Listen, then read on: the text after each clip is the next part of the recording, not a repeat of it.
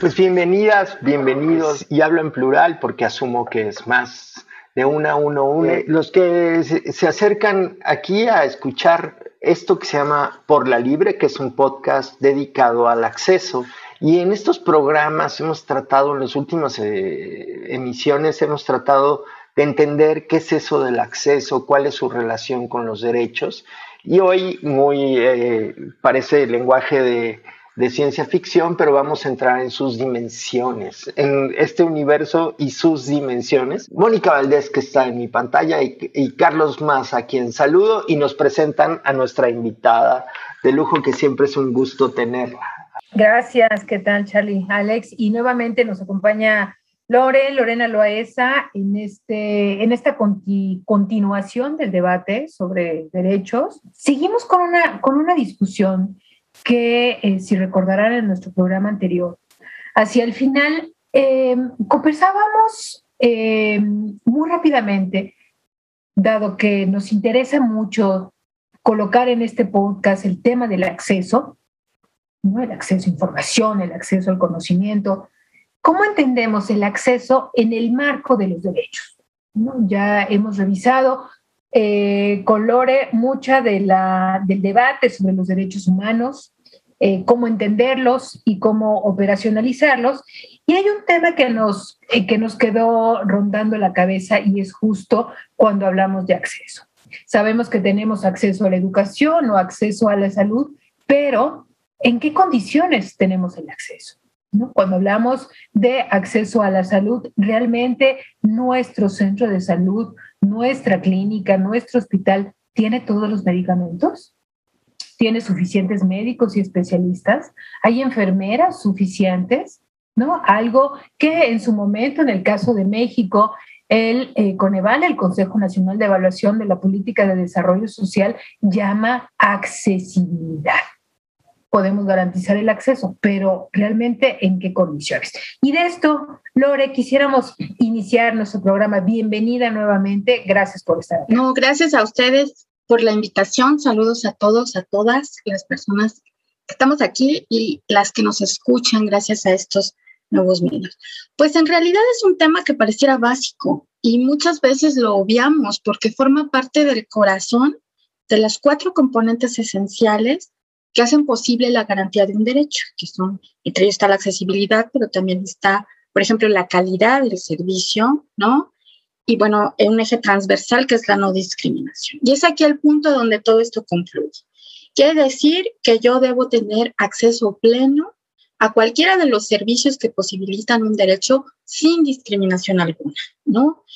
Y en este sentido, la accesibilidad es justamente el elemento que nos brinda la posibilidad de identificar cuáles son esas barreras que nos impiden el acceso. ¿no?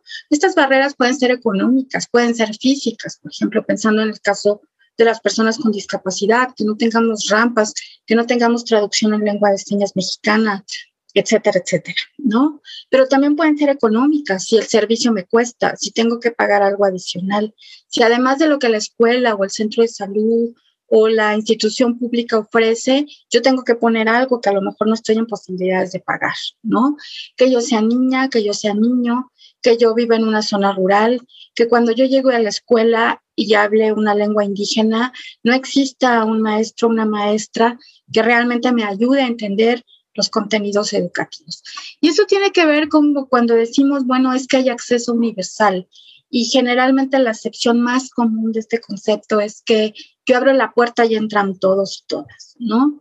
Pero el punto es no solamente abrir la puerta, sino que al entrar encontremos lo que verdaderamente necesita cada una de las personas que requiere de ese servicio y que además sea accesible, sea culturalmente aceptable, ¿no? Que esté disponible y que tenga la calidad suficiente, como decía Moni, para decir que efectivamente me está garantizando un derecho. Entonces, la accesibilidad es abrir la puerta, pero todos los demás componentes también deben de estar presentes, ¿no? Y yo creo que en ese sentido, cuando decimos, bueno, es que sí, a lo largo de los últimos años hemos avanzado muchísimo en ampliar, por ejemplo, la cobertura educativa en el nivel básico, ¿no? Estamos muy cerca de decir que cualquier niño, cualquier niña que se acerque a pedir una inscripción al sistema de educación básico lo tiene, ¿no? pues sí lo obtiene, pero ¿cuánto tiempo se queda? ¿No? ¿Qué cosas aprende?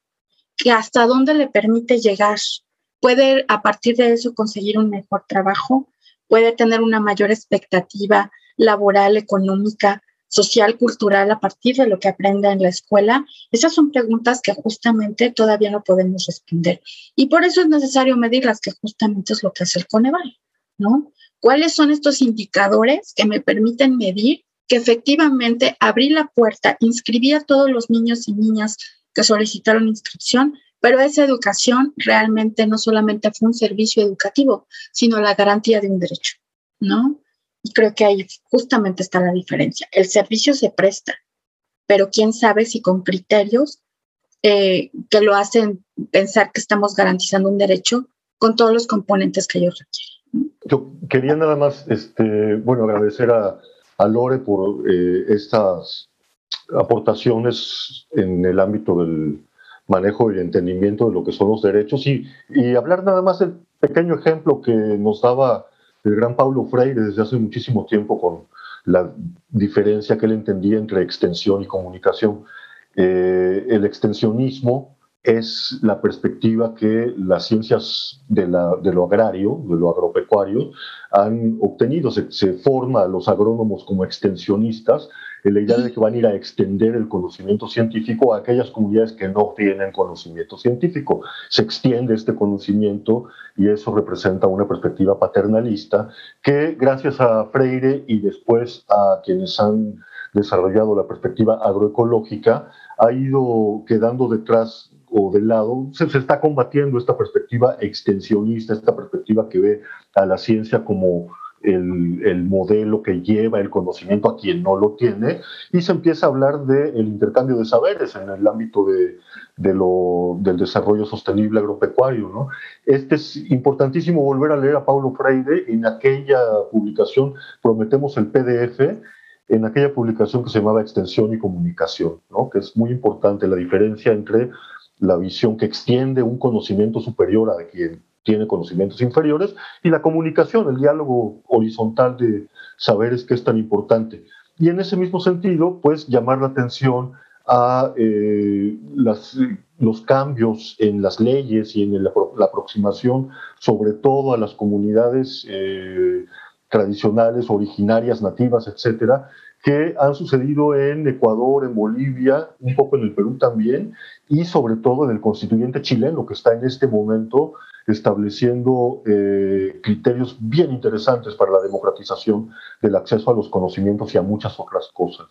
Esta, esta figura, Lore, que de pronto caché en lo que estaban diciendo, la oferta de derechos. ¿no? De pronto me imaginé que entramos a una tienda justo llamada aquí, aquí están los derechos humanos, y cómo conectando mucho con nuestro programa anterior, tratando de entender bajo qué lógicas o bajo qué procesos podemos realmente tener claro cómo vivimos nuestros derechos todos los días. Conversemos más sobre este derecho al conocimiento o derecho a la información, ¿no? algo que, que los economistas eh, de pronto llaman la simetría de la información para la toma de decisiones. Que quienes quienes podemos tal vez tener acceso a eh, boletines o a información a través de Internet, podemos enterarnos de las convocatorias para distintas cosas, desde el gobierno o desde particulares. Pero quienes no tienen acceso, ¿no? Estes, estos umbrales de hogares pobres, de más del 60% de hogares pobres en América Latina, no tienen acceso a la información y forma necesariamente ¿no? parte del andamiaje de los derechos. Pues es que aquí hay un, dos temas que se tocan y que justamente es, bueno, primero hablar de derechos implica pues también una herramienta para construir y avanzar en la democracia, ¿no? Decir, que tengamos mejores elementos como para poder tener esta información que nos permita justamente pensar en mejores, en, mejor, en mejores estrategias para poder tener acceso a todos los datos. Pero aquí hay un elemento que también es fundamental y que tiene que ver con eso, ¿no? Y es el de la desigualdad, ¿no? Preguntan, bueno, pues es que sí hemos medido la desigualdad, el acceso económico, justamente esto que dicen, ¿no? Eh, si no, si el piso no está parejo, ¿no? ¿Cómo vamos a hablar de derechos? ¿Cómo vamos a hablar de tener acceso si enfrenta, cada persona y en, dependiendo de su circunstancia enfrenta barreras diferentes? Y estas barreras, algunas son insondables, ¿no? Por las mismas condiciones en las que vive. Y aquí es donde vemos, ¿no? Realmente pues, que la desigualdad es la expresión material de la discriminación, ¿no? Si alguien no tiene acceso a las mismas cosas es porque no ha tenido las condiciones materiales para tener acceso. Y eso también es una responsabilidad del Estado y de los sistemas de gobierno. Y ahí tenemos una discusión amplia de hasta dónde nos ha dado el Estado para superar estas enormes brechas de desigualdad que en la práctica hoy por hoy son discriminación, ¿no? Si hoy por hoy las escuelas, las clases se tuvieron que dar en línea porque las escuelas estaban cerradas, ¿no? Dejaste afuera, ¿no? A un montón de niñas, de niños que no tuvieron las condiciones para conectarse a las clases en línea y para las cuales las clases en televisión, aun y cuando hay una mayor penetración de televisiones en los, hogares no fue suficiente, porque el proceso de enseñanza-aprendizaje no se limita a ver una pantalla, ¿no? Tienes que tener una serie de espacios y de herramientas técnicas, pedagógicas, metodológicas para lograr un aprendizaje efectivo de los conocimientos que yo estoy tratando de, de, de transmitir. Y aparte de eso, recordar pues que la escuela no nada más es transmisora de conocimientos, cumple muchísimas otras funciones que tienen que ver con el desarrollo de la personalidad, de la socialización, ¿no? ¿Qué pasa cuando yo solamente veo a mis compañeros y a mis compañeras en una ventanita, ¿no? al entrar acá decíamos, y además sin recreo. Y no porque no haya descansos, sino porque ese recreo, que era el espacio de juego y socialización, no lo tenemos en casa, no lo tuvimos en casa, no lo tuvimos en las clases interactivas, ¿no? y muchísimo menos sentados frente a una pantalla de televisión, ¿no? Si lo hago bien, si lo hago mal, pues nadie se entera, ¿no? Este, si puedo mejorar lo que estoy haciendo, tampoco nadie me lo dice. Entonces, a fin de cuentas, ¿en qué se traduce? En desigualdad. ¿Y qué es eso? Discriminación. ¿no? Cuando decimos es que hay grupos altamente vulnerables, ¿no? O que viven en una condición de vulnerabilidad, bueno, esa vulnerabilidad también es resultado y producto de una discriminación sistemática, ¿no? En donde ciertos grupos y ciertas personas no han tenido acceso a lo largo del tiempo a las mismas cosas que todas y todos los demás. Entonces, también es preciso mirar esta desigualdad más allá de la desigualdad económica y material que supone que haya entidades este, más favorecidas que otras.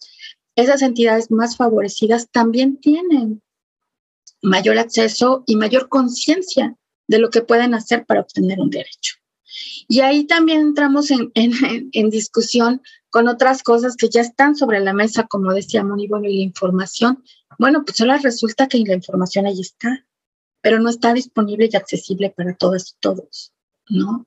Y no solamente porque yo no pueda acceder a un dispositivo electrónico. Eh, eso decían por ahí algunos colectivos, ¿no?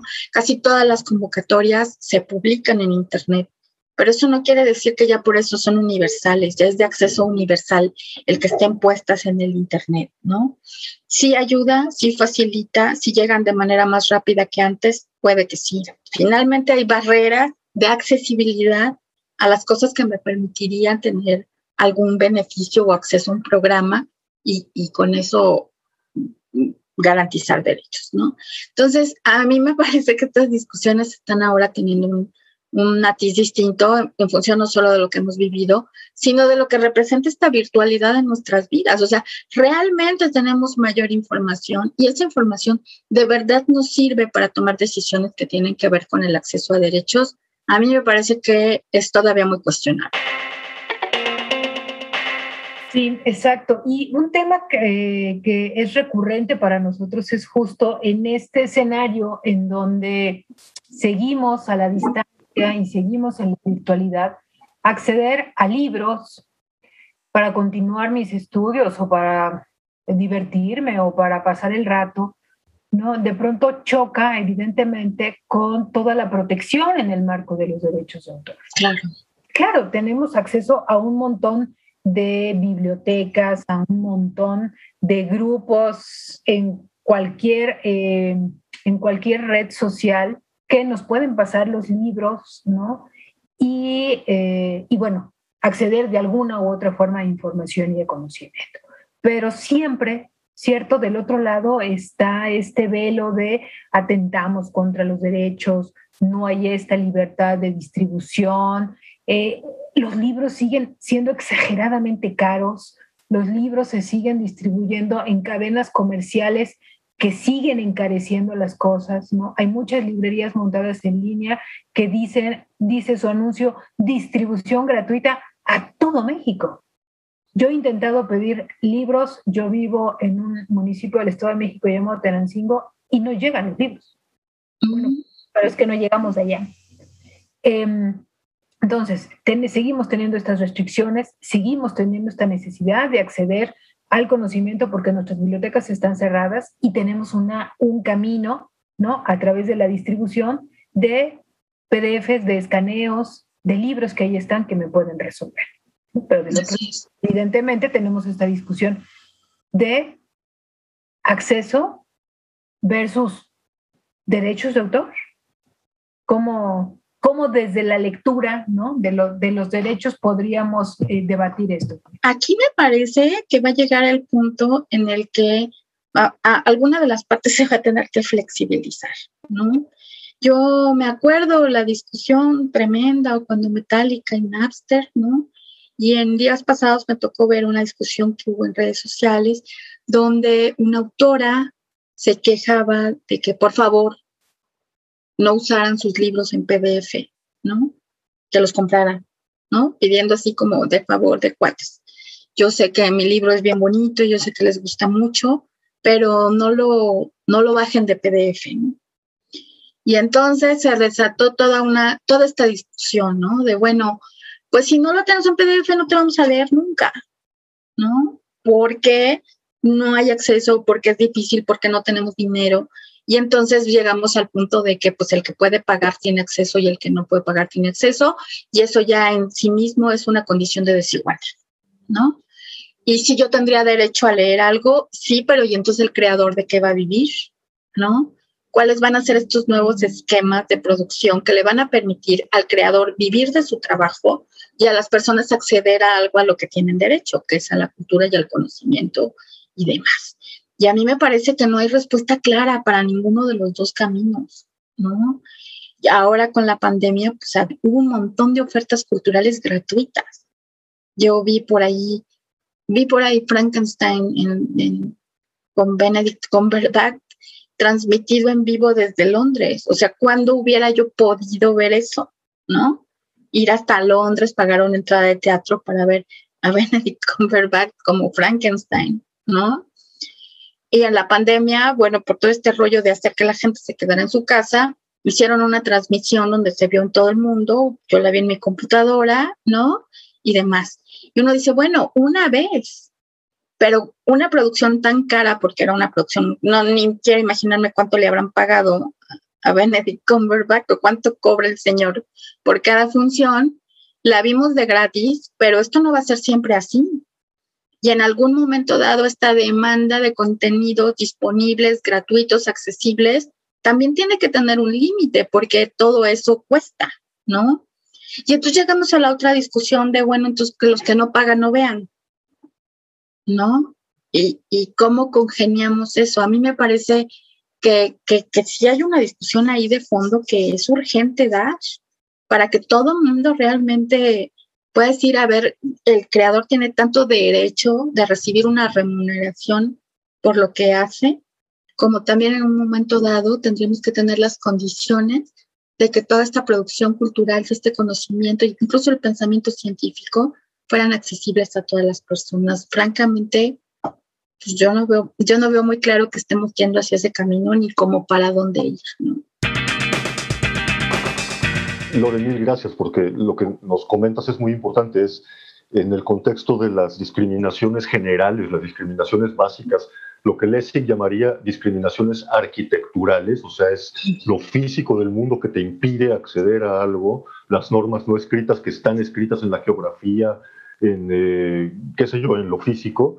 Si a eso le sumas el, eh, los bloqueos de nuestra política actual de propiedad intelectual o de protección de la propiedad intelectual, se forma la tormenta perfecta para la discriminación en cuanto al ejercicio del derecho a la cultura, el derecho a la información, el derecho al conocimiento, el derecho a la creación, sobre todo a la creación, porque el derecho que más se violenta a través de la imposición de los límites de acceso dados por eh, la política actualmente disponible de, protección a la propiedad intelectual, lo que más impide es la transformación del contenido, es decir, que tú puedas tomar un párrafo de la Melchor, del PDF de la Melchor, y escribir otro libro a partir de ahí, otro cuento a partir del párrafo de la Melchor, es decir, hacer obra derivada. Eso es la tormenta perfecta y es lo que Lessing ya en el 2004, 2005 llamaba eh, el límite digamos, de lo no escrito en el acceso, en el acceso a la cultura,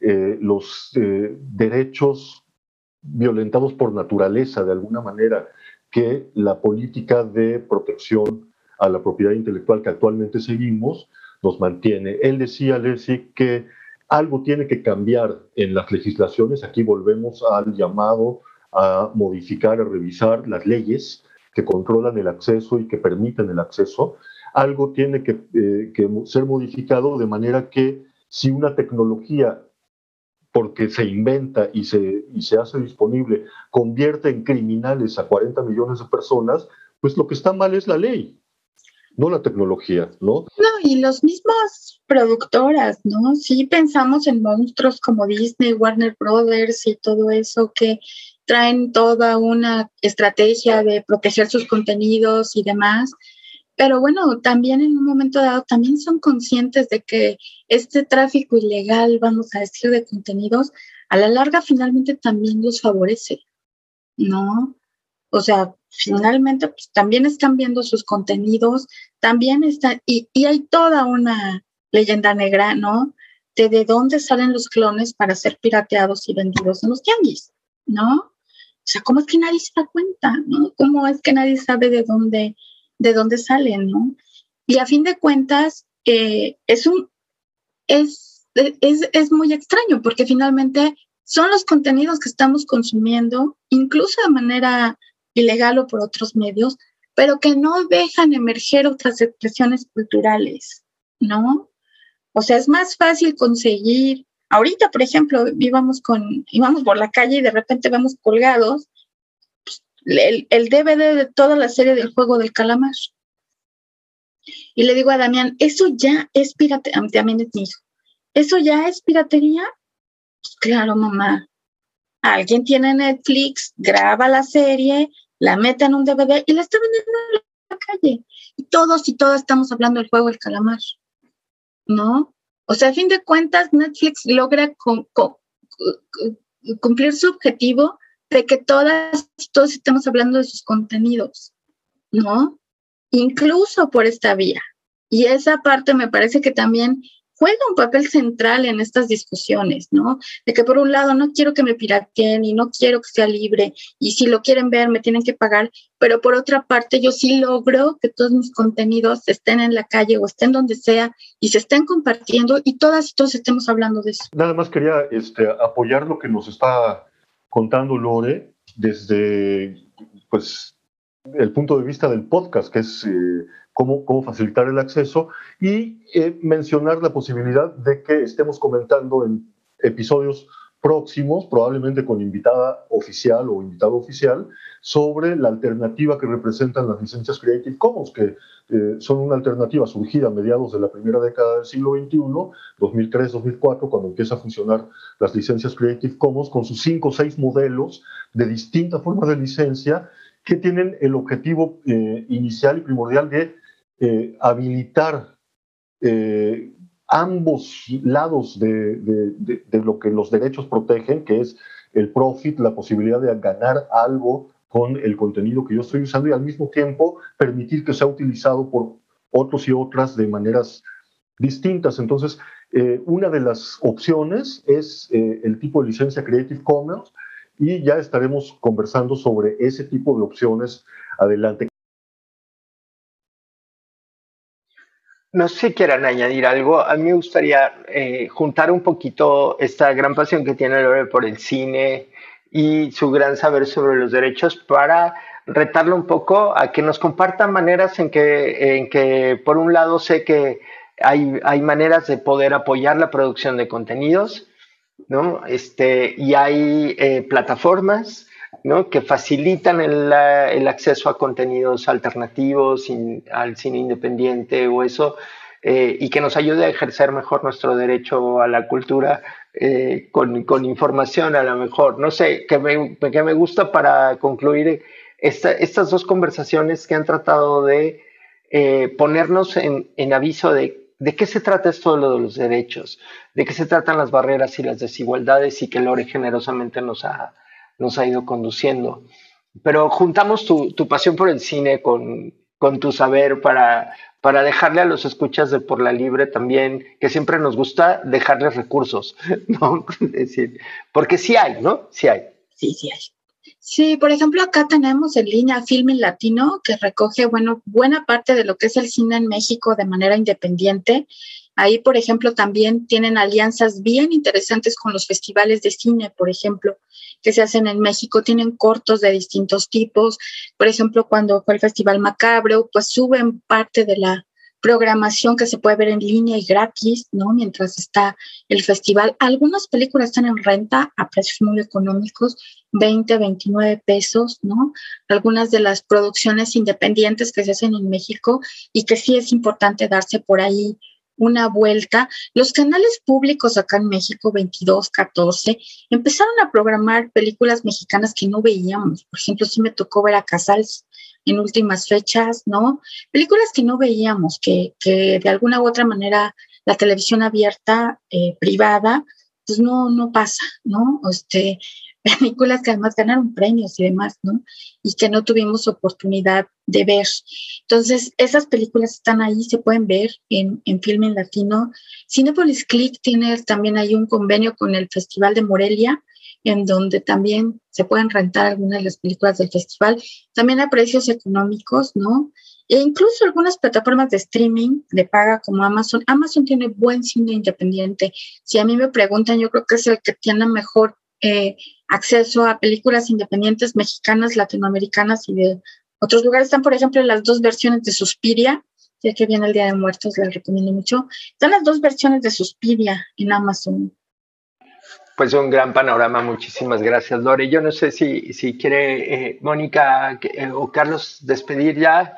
Rapidísimamente para apoyar eh, lo que nos, nos comenta Lore de opciones de acceso que son muy importantes y muy legítimas, pues también tenemos la otra parte que no es legítima y que se llama la blogosfera y la torrentosfera. Por ejemplo, todo Argento está en la torrentería, todo claro. está en la torrentería y las páginas de elaboración por la colectividad de subtítulos tienen subtítulos para todo Argento.